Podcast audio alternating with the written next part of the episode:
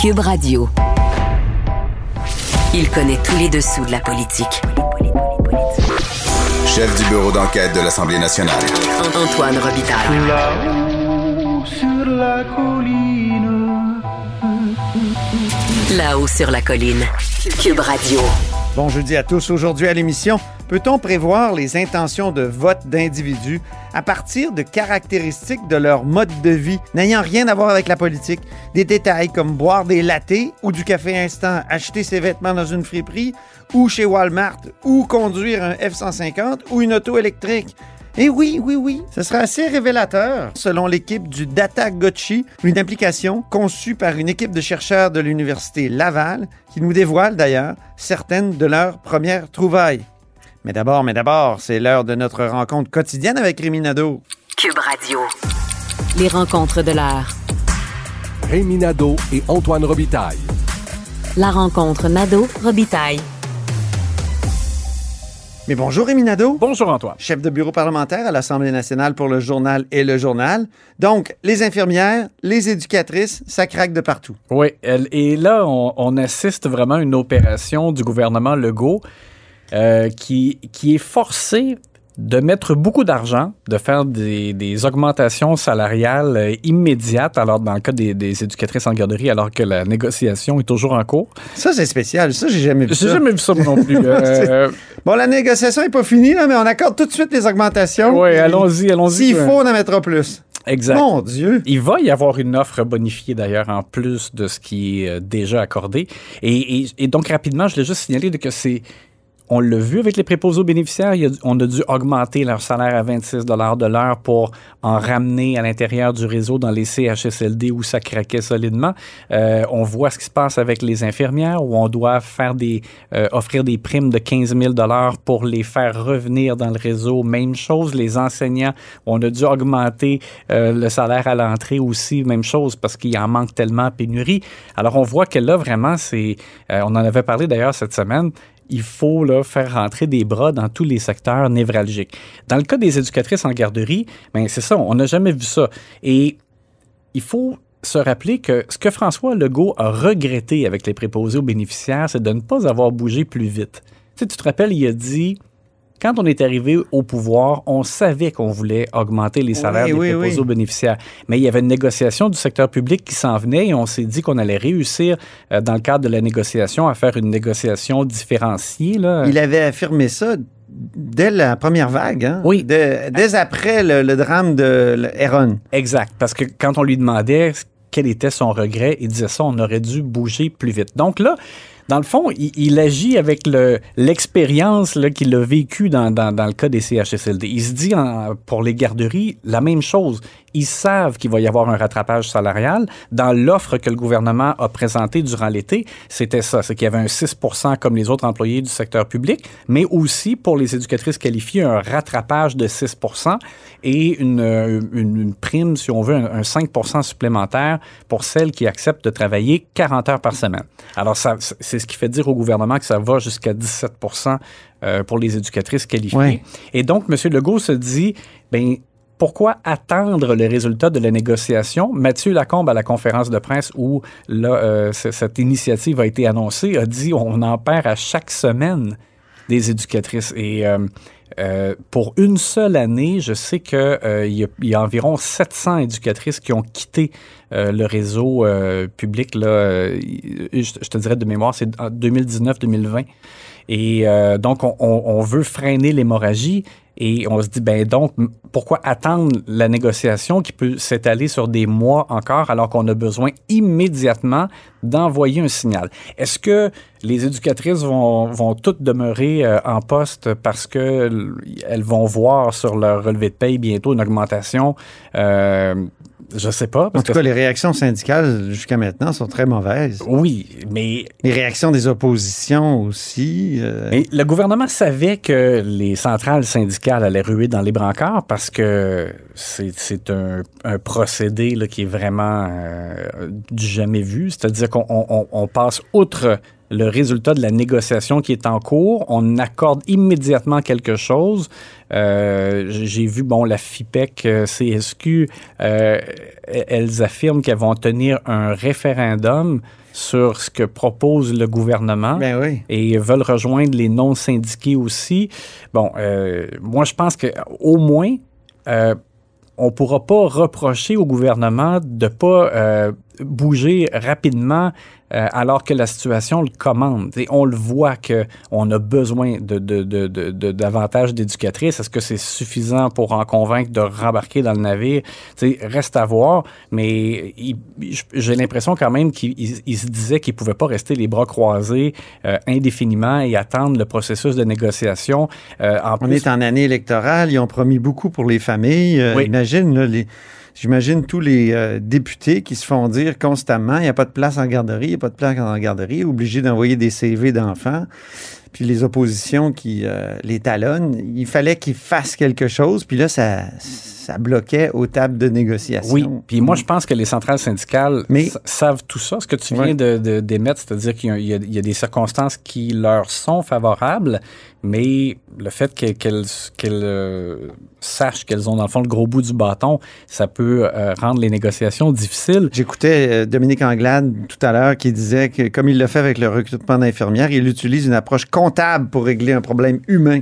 Ouais. Donc là aussi, c'est peut-être les conditions de travail plus que le salaire aussi qui. euh, Exact, mais c'est toujours l'œuf ou la poule. Ça prend Ben oui. davantage d'éducatrices pour rendre la tâche moins lourde pour l- l'ensemble d'entre elles. Donc, euh, j'ai hâte de voir comme l'impact, mais, je- mais je te dirais, moi, vraiment sommairement, je suis plutôt comme d'accord avec le fait qu'ils sortent des sentiers battus et euh, usent d'une certaine originalité là, pour euh, essayer de, de faire bouger le plus rapidement les choses. Grosso modo aussi, juste pour rappeler aux auditeurs, euh, je pense que c'est admis par tous que les éducatrices ne gagnent pas un salaire suffisamment élevé. Donc, au lieu de commencer à 19 l'heure et monter à 25 euh, l'augmentation ferait en sorte que ça commence à 22 et quelques et ça monte jusqu'à 29 Il y a un- donc déjà un rattrapage et, comme je le disais, Sonia Lebel a dit qu'en plus de ça, il y aura aussi une nouvelle offre bonifiée qui sera présentée bientôt. Les infirmières, maintenant, ça commence à avoir des effets.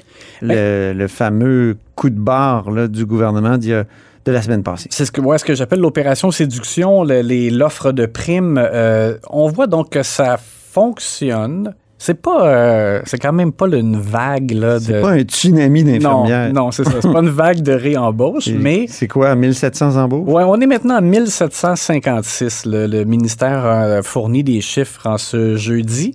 Et euh, donc, c'est 749 de plus qu'au premier bilan provisoire, parce qu'ils avaient parlé de 1000 personnes à peu près, grosso modo, qui avaient accepté déjà un poste. euh, et très peu de retraités, parce que dans le détail des chiffres, on voit que 58 seulement là-dessus qui étaient à la retraite. Donc, on voit que ça, ça, ça fonctionne pas. Il, y a, peu de retraités euh, qui se font euh, charmer par les primes. Par contre, on va en chercher davantage dans les, les ressources qui sont dans des agences privées. Et beaucoup, la plupart, la grande majorité, ce sont des, des, euh, des infirmières ou infirmiers qui étaient à temps partiel et qui acceptent euh, de passer à temps plein. On dit aussi qu'il y a 2400 candidats potentiels, mais ça, il faut toujours être prudent. Ça veut dire que c'est des gens qui ont manifesté un intérêt, mais ça ne veut pas dire qu'elles vont passer vraiment à l'acte et signer un contrat euh, d'embauche parce qu'au premier bilan provisoire, on parlait de 1900 qui étaient en discussion. Là, on voit qu'il y a 700 euh, embauches de plus. Donc, ça veut dire que sur le 1900, il y en a quand même encore toujours bien 1002 euh, qui ont qui ont pas vraiment euh, fait le pas là, de d'embarquer là, officiellement. Donc, il faut être prudent avec ça. Mais au moins, euh, sur les 4300 que M. Dubé voulait aller chercher, on peut quand même déjà dire qu'il y en a 1756 qui sont dans le sac. C'est quand même fascinant de voir ça, tous ces problèmes-là. Parce que je me souviens, il y, a, il y a 20 ans, il y a 25 ans, on, on annonçait des gros problèmes d'embauche avec le vieillissement de la population. Là, on est dedans. là. Et on a fait combien de réflexions de... Je sais pas si tu te souviens du Forum des générations de Jean Oui. Charest 2004 euh, sur, euh, justement, on essayait de trouver des, des- des- des manières. Je pense que tout ce qu'on a fait comme euh, politique familiale au Québec, c'était pour donner un petit, un petit coup, un petit survoltage à la, à, à la démographie, ben là, on est en 2021 puis on est dans des, avec des pénuries euh, en série. Hein? Oui.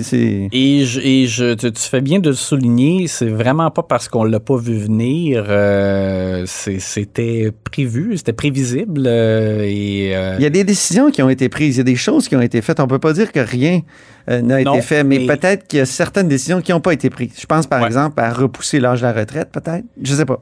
Ben, en tout cas, c'est sûr que ce qui a été fait n'a pas été suffisant parce qu'on voit là, Ouais. euh, le- on paye le prix présentement. euh, c'est drôle, tu parlais de Jean Charest, puis là, moi je te parle de j'en ai payé le prix, ça me fait penser à, à une de ses Je déclarations. vois ce que tu veux dire, Rémi. oui, c'est ça.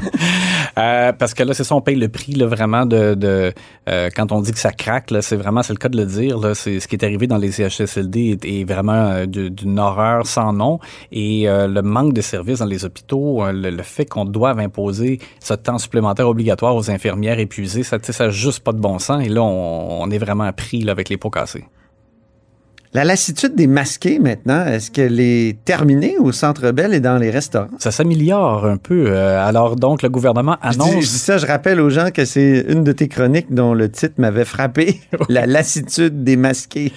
Oui, parce qu'on était déçus des, euh, oui. du, du peu d'assouplissement de la rentrée, notamment dans les écoles, mais de là, il y a plein générale. d'assouplissements. Mais là, c'est ça, on y va graduellement. Moi, je suis, je content de voir euh, parce que le premier, euh, les, les premières personnes qui ont souligné comme quelque chose d'incongru avec le fait qu'il y avait 15 000 personnes au Centre Bell pour le spectacle de Ricky Martin, ce sont les propriétaires de bars euh, qui disaient, ben nous, euh, c'est quoi le problème? Là? Pourquoi on, est, on peut juste euh, Ben oui. accepter 50 de notre capacité d'accueil euh, de notre clientèle? Alors, le gouvernement a bougé. Aujourd'hui, jeudi, euh, à partir du 1er novembre, les restaurants et les bars vont pouvoir accueillir euh, autant de clients là, qui- qu'ils le peuvent là, selon leur capacité d'accueil. Il n'y a plus de restrictions.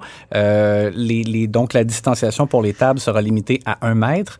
Euh, ça veut dire- donc dire qu'on peut av- avoir plus de, de- de convives. Il n'y a plus de limite de 10 personnes à la même table.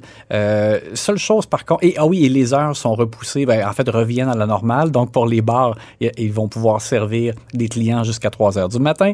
Euh, et ça, c'est normal aussi, je pense. Assisterons-nous au retour des karaokés?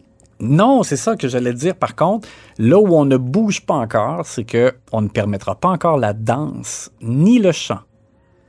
Alors, pas de karaoké euh, possible pour l'instant. Mais Il on va falloir qu'on continue de danser dans nos bureaux, Rémi. on me dit toutefois qu'il y a des petits coquins qui euh, Ah. contournent en organisant des euh, concours performance. On n'utilise pas le mot karaoké, OK. mais on me dit que des gens chantent dans des bars.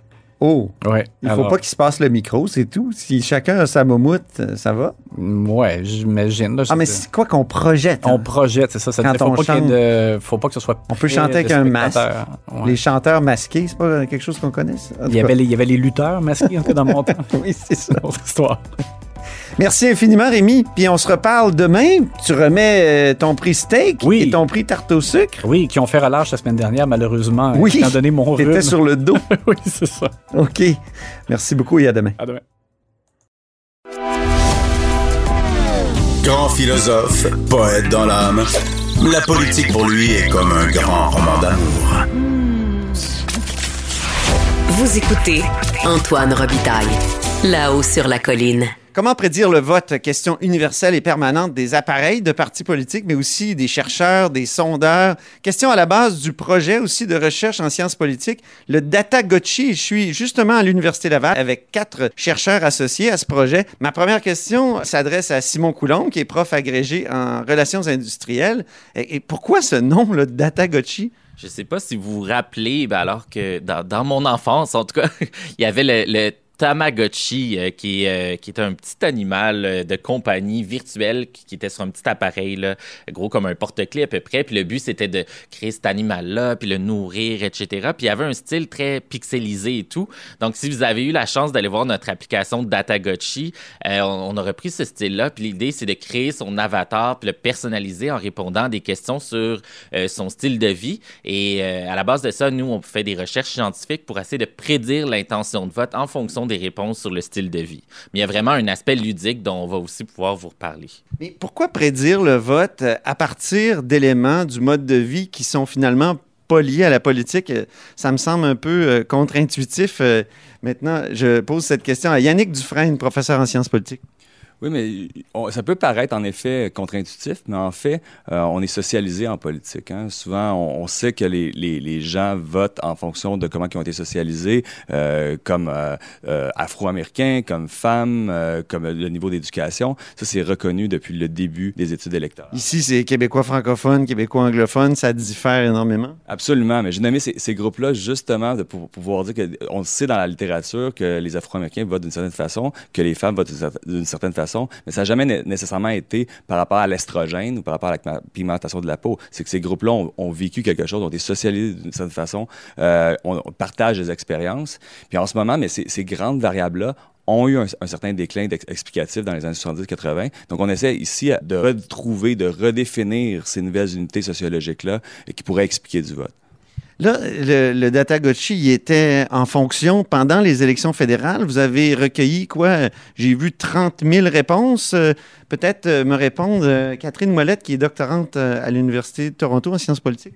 Oui, on a, ben c'est ça. On a, pendant les 10 jours d'ouverture, disons, de campagne, le cœur de l'ouverture de l'app, on a eu plus de 30 000 répondants, puis on a eu plus de 350 000 visites.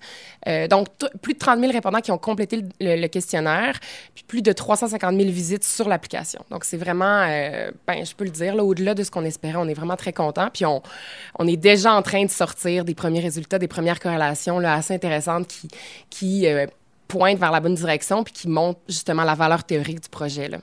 Quand on dit corrélation, c'est très scientifique, mais ça peut vouloir dire euh, j'ai un pick-up, donc je vote conservateur, je bois du latte et j'ai des tatouages sur le bras, je vais voter, je sais pas moi, libéral. Et, et les corrélations que vous avez déjà observées, que vous êtes capable de, de mettre en relief, quelles sont-elles, les, les plus spectaculaires, disons, euh, Catherine?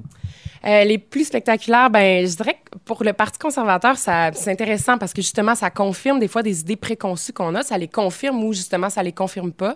Par exemple, dans le cas du Parti conservateur, c'est intéressant. les, les corrélations les plus fortes qui étaient, qui étaient justement corrélées au vote, on avait le fait de faire des activités motorisées extérieures, euh, comme du skidoo, euh, aller à la chasse, puis conduire un pick-up. Euh, par exemple, pour le Parti vert, ce qui était le plus fort, c'était acheter ses vêtements dans une friperie, avoir un régime végétarien, puis avoir un style vestimentaire bohémien. Euh, puis pour le NPD, peut-être je peux le dire aussi, c'était acheter son, son café dans des cafés indépendants, visiter des galeries d'art, puis habiter dans un appartement. Puis ça, c'était les corrélations les plus fortes qui arrivaient dans le top de la liste. Donc, c'était, par exemple, dans le cas du Parti conservateur, les, les variables sociodémographiques, comme le fait d'être une femme ou l'éducation, arrivaient beaucoup plus bas. Fait que c'est quand même très intéressant. On voit déjà l'apport théorique de variables de type lifestyle sur le vote. Donc, c'est pas nécessairement les enjeux là, qui déterminent le vote. C'est un peu euh, surprenant. Quand je disais que c'est contre-intuitif tout à l'heure, c'est pas mal ça. Y- Yannick? Oui, c'est une contre-induction, mais qui est, qui, est, qui est fondée dans la recherche. là. Depuis les années euh, 40, dans les premiers sondages euh, faits, euh, des premières études euh, électorales faites avec des sondages, mais on, découvrait que les, les variables sociodémographiques étaient vraiment plus importantes que, que les enjeux ou d'autres événements de campagne qu'on pensait qu'ils avaient beaucoup d'importance. Mais quand même, la laïcité, ça peut déterminer le vote pour le Bloc québécois, par exemple, non? Une prise de position pour la laïcité, Catherine. Absolument. Puis après ça, ben là, on rentre dans un, un- un champ complexe, mais il y a l'idée de science. tu sais. Après ça, si il y a certains enjeux, effectivement, comme euh, si le, Parti libéral demain devient indépendantiste. Je veux dire, il y, a des, il y a des enjeux comme ça qui structurent notre vote, mais les enjeux, de façon générale, euh, à moins qu'ils soient très saillants sur le plan individuel, on remarque qu'ils ont peu d'impact. Puis souvent, c'est d'autres facteurs comme justement l'identification partisane qui font que pour éviter une, une dissonance cognitive, on va, on va adapter, on va adopter la position de notre parti. Mais effectivement, on ne veut pas dire que tous les enjeux ne comptent pas. Il y a certains enjeux majeurs sur le plan puis c'est très hétérogène. Là. Je veux dire, tous les électeurs n'accordent pas la même importance individuelle à tous les enjeux. Mais oui, il y a certains enjeux après ça qui sont structurants sur le choix de vote, c'est sûr. Simon, vous voulez peut-être ajouter quelque chose là-dessus? Je vais juste ajouter que c'est pas non plus euh, les, les- les variables du lifestyle ou du mode de vie ne causent pas l'intention de vote. On, on les voit comme des marqueurs de- d'appartenance à des unités de socialisation ou de. C'est un symptôme. un symptôme ou un indicateur. Ça fait maladie, mais ça fait rien. C'est comme, c'est comme le dessus de l'iceberg. C'est ça, la partie visible d'appartenance à des sous-cultures, dans le fond. Si je vous dis qu'est-ce qu'un hipster, euh, bon, on a tout en tête un peu euh, qu'est-ce que le hipster peut avoir l'air, qu'est-ce qu'il fait, etc. Ben, c'est un peu ces choses-là qui, qui, qui sont les, les indicateurs qu'on recherche ici, puis que- sur lesquels on fait no- nos études avec la- l'application. Mais c'est pas un peu superficiel, ça, de dire que, bon, quelqu'un va voter tel parti parce qu'il boit du, euh, latte ou qu'il a des tatouages? Yannick Dufresne, Mais justement, c'est exactement ce type de, de- de questions-là qu'on veut adresser avec un outil comme ça. C'est pas pour rien qu'on fait affaire avec Civics Québec pour pouvoir sensibiliser les gens à la valeur à la valeur de leurs données personnelles. Il y a un vécu là-dedans. Autant que quand on regarde euh, l'histoire des Afro-Américains, euh, puis le- le- le- leur historique de vote, leur évolution de vote, quand on regarde le, le vote des femmes, mais je veux dire, le vote de sous-groupe comme ça, il y, a un, vécu. Quand on, apprécie un certain film, quand on, s'inscrit dans une certaine unité sociologique, mais c'est nos valeurs, euh, c'est la façon qu'on voit la vie. Donc, même quelque chose qui paraît superficiel, en fait, est extrêmement riche. C'est justement quand les gens donnent ces informations-là en ligne, mais il faut qu'ils soient conscients que ça peut être réutilisé parce que justement, c'est pas pour rien qu'on vous demande ça, c'est à cause que c'est riche, puis une- c'est pas juste de la prédiction, c'est qu'il y a une explication derrière les comportements euh, politiques, mais les comportements sociaux qui sont intrinsèquement liés. là. Et je me demandais, là, euh, oui, Benoît, ah oui, Benoît est là. Pourquoi euh, une application euh, ludique est-elle peut-être plus euh, engageante que- qu'une application peut-être plus sérieuse comme la boussole électorale sur laquelle, je pense, Yannick a travaillé? Il y a des évidences en, en sciences cognitives sur puis en, en prise de la décision, en sciences de la décision, qui démontrent clairement que euh, la ludification, ou en tout cas l'aspect ludique d'une application, euh, permet d'engager l'utilisateur. Puis lorsqu'une personne est engagée ou a un état euh, d'engagement au niveau cognitif, et, et aussi euh, lorsque cette personne-là, bon, ben, est, est engagée dans la réalisation d'une tâche, dans ce cas-ci, bon, euh, utiliser la Tagochi, lui permet de développer des compétences des compétences qui sont ici de l'ordre de la sensibilisation à l'importance des données personnelles. Et donc, nous, euh, dans ce cadre-là, moi plus particulièrement comme doctorant en psychologie, aux prochaines phases de cette, cette, cette application-là, on parlait aussi d'une, comme on dit avec la, dernière élection, il y a aussi la santé qui s'en vient, qui est un, un autre use case intéressant avec notre, notre collègue Simon, un professeur avec nous. Puis il y a aussi euh, un atterrissage en laboratoire qui va se faire à partir euh, d'une nouvelle euh, collaboration qu'on a développée avec les, professeurs du département de sciences politiques et de psychologie, qui s'appelle Politico. Donc, on va faire atterrir ce projet-là aussi dans le labo pour tester le niveau d'engagement de cette, cette application vidéoludique. Merci beaucoup, Benoît Béchard, qui est doctorant en psychologie à l'Université Laval. Donc, l'intérêt d'une application ludique est tout là. Est-ce que c'est mieux qu'un qu'un sondage euh, traditionnel, comme ceux, moi, que j'ai fait ici à l'Université Laval avec Vincent Lemieux, euh, en cherchant dans l'annuaire euh, un échantillon bien particulier? Dans les sondages, je veux dire, comme qu'est-ce qui serait un sondage normal? Qu'est-ce que serait un sondage conventionnel aujourd'hui? Un échantillonnage aléatoire? Tout le monde sait que les gens, c'est quand la dernière fois que les gens ont répondu à des sondages, quand les gens répondent, souvent, ils font partie d'un panel. Donc, déjà, l'échantillonnage aléatoire est un gros problème en, en sciences sociales en ce moment. Puis, je veux dire, l'important, c'est d'aller collecter des données, mais surtout de les corriger avec des pondérations. OK, donc ça permet d'améliorer l'échantillon. Finalement, ce type de, recherche-là, de, de dire ça nous prend quand même euh, quelques personnes euh, qui sont de type hipster, mettons, euh, et, parce qu'il y a un pourcentage dans la population aussi de, de, comme on le fait actuellement, quand on pondère en fonction des hommes et des femmes, par exemple. Exactement. Puis je c'est- important ici quand on veut faire une inférence, une, généralisation à l'ensemble de la population, que que l'échantillon soit représentatif de la population. C'est juste que personne n'a vraiment ça en ce moment. Puis ça, ça, ça s'appuie beaucoup sur la pondération fondée sur des variables sociodémographiques. Pourquoi que les, les sondeurs encore actuellement pondèrent sur les variables sociodémographiques? C'est à cause justement que la socialisation est importante. Donc s'il y a d'autres unités de socialisation qui existent, mais en effet, ça pourrait servir un jour à pouvoir mieux pondérer nos sondages. Je, je me tourne vers Catherine maintenant euh, pour une corrélation bien particulière. J'aime la course à pied. Euh, Est-ce que c'est de gauche ou de droite la course à pied? Ah, là, si vous me posez une colle, euh, on l'a pas inclus dans notre, notre application. Euh, mais c'est une question qui serait intéressante. Puis encore une fois, s'il y a quelque chose ici, c'est toujours la même chose. C'est pas le fait de jogger qui crée un positionnement de gauche ou de droite, mais ça s'inclut, c'est probablement inclus dans une constellation plus large euh, liée au style de vie. Je sais pas, je dis, là, je m'avance, là, puis c'est pas ancré théoriquement, mais On n'est pas dans un, dans un colloque universitaire. Vous pouvez y aller. mais je, je donne un exemple. Peut-être qu'il y a quelqu'un qui court, euh, bon, on vote plus de gauche ou de droite, mais au final, pourquoi il court plus? Parce qu'il vit en banlieue, puis il y a un quartier euh, plus apte à, à faire du jogging. Donc, je, là, ben, je donne un exemple tiré, tu sais, bon, c'est ce qui m'est venu en tête, mais c'est c'est ça, mais c'est juste pour montrer que s'il y a un effet, c'est possible, c'est pas, ça semble anodin, mais ça veut dire, ça veut dire plus. C'est un, c'est un marqueur de quelque chose de plus profond. C'est pour ça qu'on répète le mot indicateur. Ce sont des, des indicateurs, peut-être de la façon dont on est socialisé. Ce sont des variables qui nous permettent justement de, de définir ces nouveaux groupes-là de la société qui se fragmentent de plus en plus, euh, puis qui se, de- se, se, se fragmentent en sous-groupes. Puis ben, justement, on peut penser aux hipsters, aux punks, puis ce, ce genre de groupe-là. Vous avez parlé tout à l'heure de constellation. Une constellation d'indicateurs qui nous, permet de, de définir des électeurs euh, type d'une sous-catégorie. Exactement. Il faut faire la distinction entre prédiction et explication. Euh, vraiment, ça, c'est vraiment fondamental. Puis, je veux dire, comme, autant comme tout à l'heure, on, on parlait, c'est pas l'estrogène qui fait que les femmes euh, votent di- différemment. Ils ont été euh, socialisés d'une autre façon. Tantôt, on parlait justement d'indicateurs. C'est un, c'est un marqueur. hein. C'est un marqueur qui nous permet de, de marquer, de, de, de tracer la frontière dans un groupe qui trouve des choses plus belles, puis alors qu'un autre groupe les trouve pas belles, puis que- qui trouve des trucs bien, puis que, qui ont des valeurs différentes, puis qui ont été socialisés de cette façon-là, puis qui finalement, oui, euh, peut-être qu'ils aiment un film plus qu'un autre, mais peut-être ap- apprécient la laïcité plus qu'un autre parce qu'ils ont été socialisés à la base dans un groupe. Mais est-ce que les partis politiques ne le font pas déjà? Il y a eu le scandale Cambridge Analytica.